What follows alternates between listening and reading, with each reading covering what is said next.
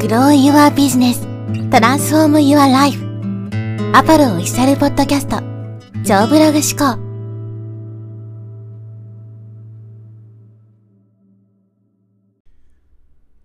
はい、えー、こんにちは、ポロです。今日はですね、見込み客の購入タイミングを外さない方法についてお話していきます。まあビジネスですね、勉強してる人とか、もうすでにビジネスをやってる人はね、えー、もう分かってると思うんですけど、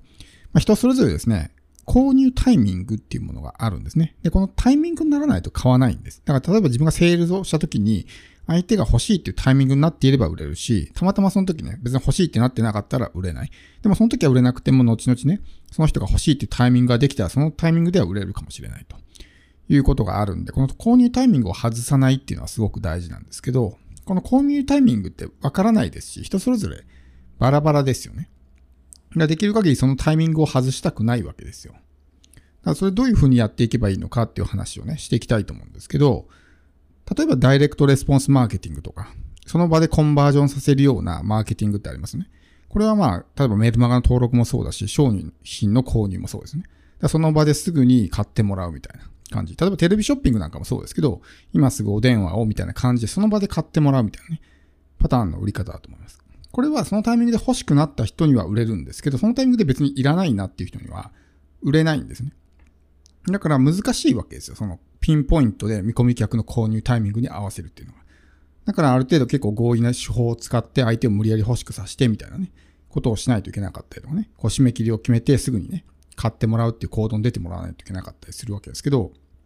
まあこういったものっていうのは、まあ、あの、一発勝負になることが多いんで、なので、その場で決めないといけないわけですね。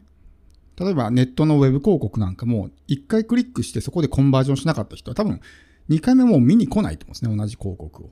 だから売れなくなってしまう可能性があるし。だからいかにこの一発で決めるのかっていうのはね、すごく大事で、ダイレクトレスポンスマーケティングに関しては。でもこのやり方でやると、購入タイミングをね、外さないってのは難しいと思うんですよ。人それぞれタイミングがまちまちでね、バラバラなわけだから。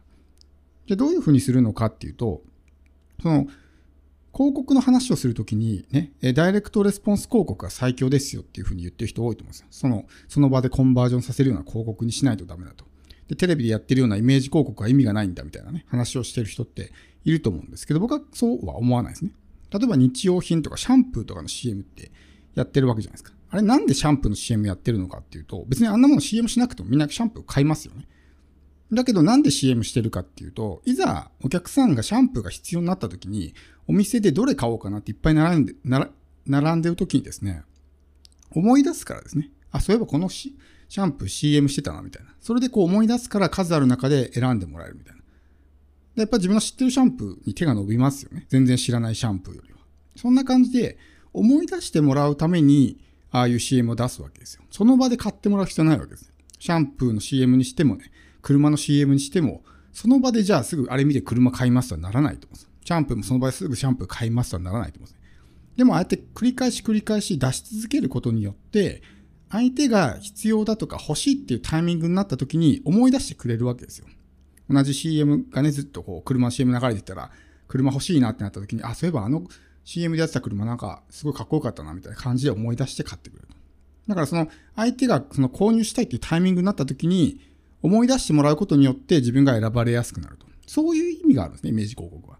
だから、その場でコンバージョンしないから意味がないんだとかっていうのは、多分そこまで見えてないからそういう発言になるわけであって、イメージ広告とダイレクトレスポンス広告っていうのは、そもそもの役割とかやり方が違うわけですよ。で、とにかくやっぱりそういうね、あの、何度も何度も接触するっていうのは大事で。例えばテレビ CM 一回見たからって、多分ほとんどの人はすぐに忘れるんですね。だけどそれを繰り返し繰り返しずっと見続けることによって記憶に刻まれていくわけです。で、ふとした時に、例えばシャンプーが必要だとか、車が必要だってなった時に、思い出してあれ買おうっていうふうになるわけですね。だからこの継続して接触するっていうのもすごく大事で、継続して接触するんであればですね、売り込みとかはしない方がいいわけですよ。例えばもうね、今だけ限定割引いくらでとかね、先着何名様でって毎回やってたら、売り込まれてこっちも不快になるわけじゃないですか。だからテレビ CM とかっていうのはあんまりそういう直接的な売り込みをしないわけですね。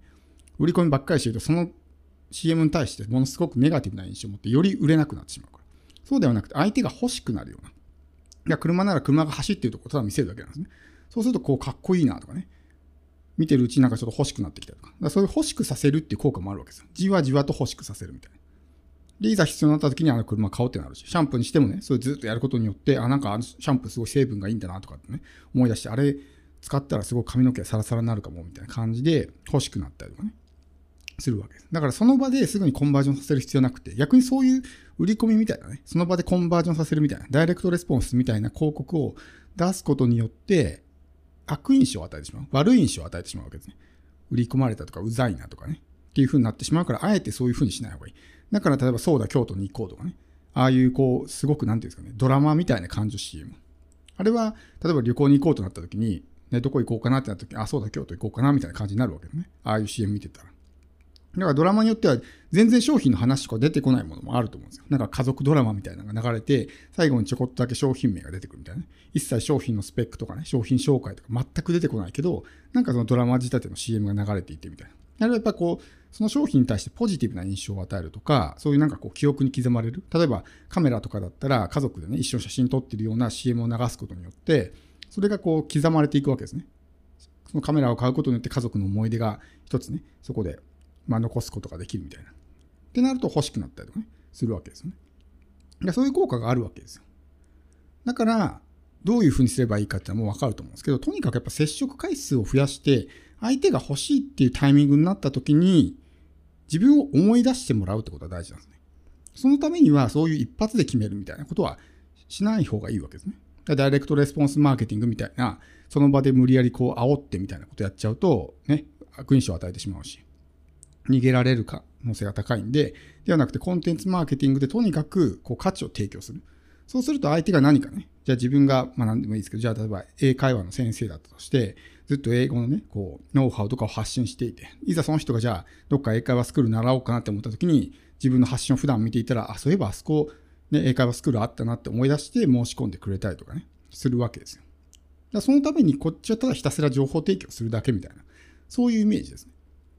にすることによって、相手が欲しいっていうタイミング、どんなタイミングになっても外さないってことです。思い出してくれるわけだから。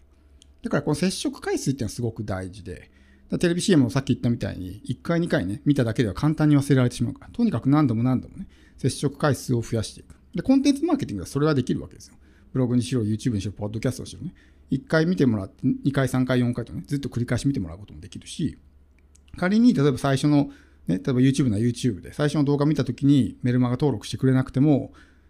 まだね、次の機会で登録してくれるかもしれないし、ひょっとしたら1年後に登録してくれるかもしれないし、こっちが発信し続けてる限り、まだこう相手とね、接触するチャンスはあるわけですよ。でも例えば DM、まあポストに入ってる DM とかありますね。ああいったものっていうのはそれ一発で決めないといけないわけですね。もうその一回コッキーのチャンスなわけだか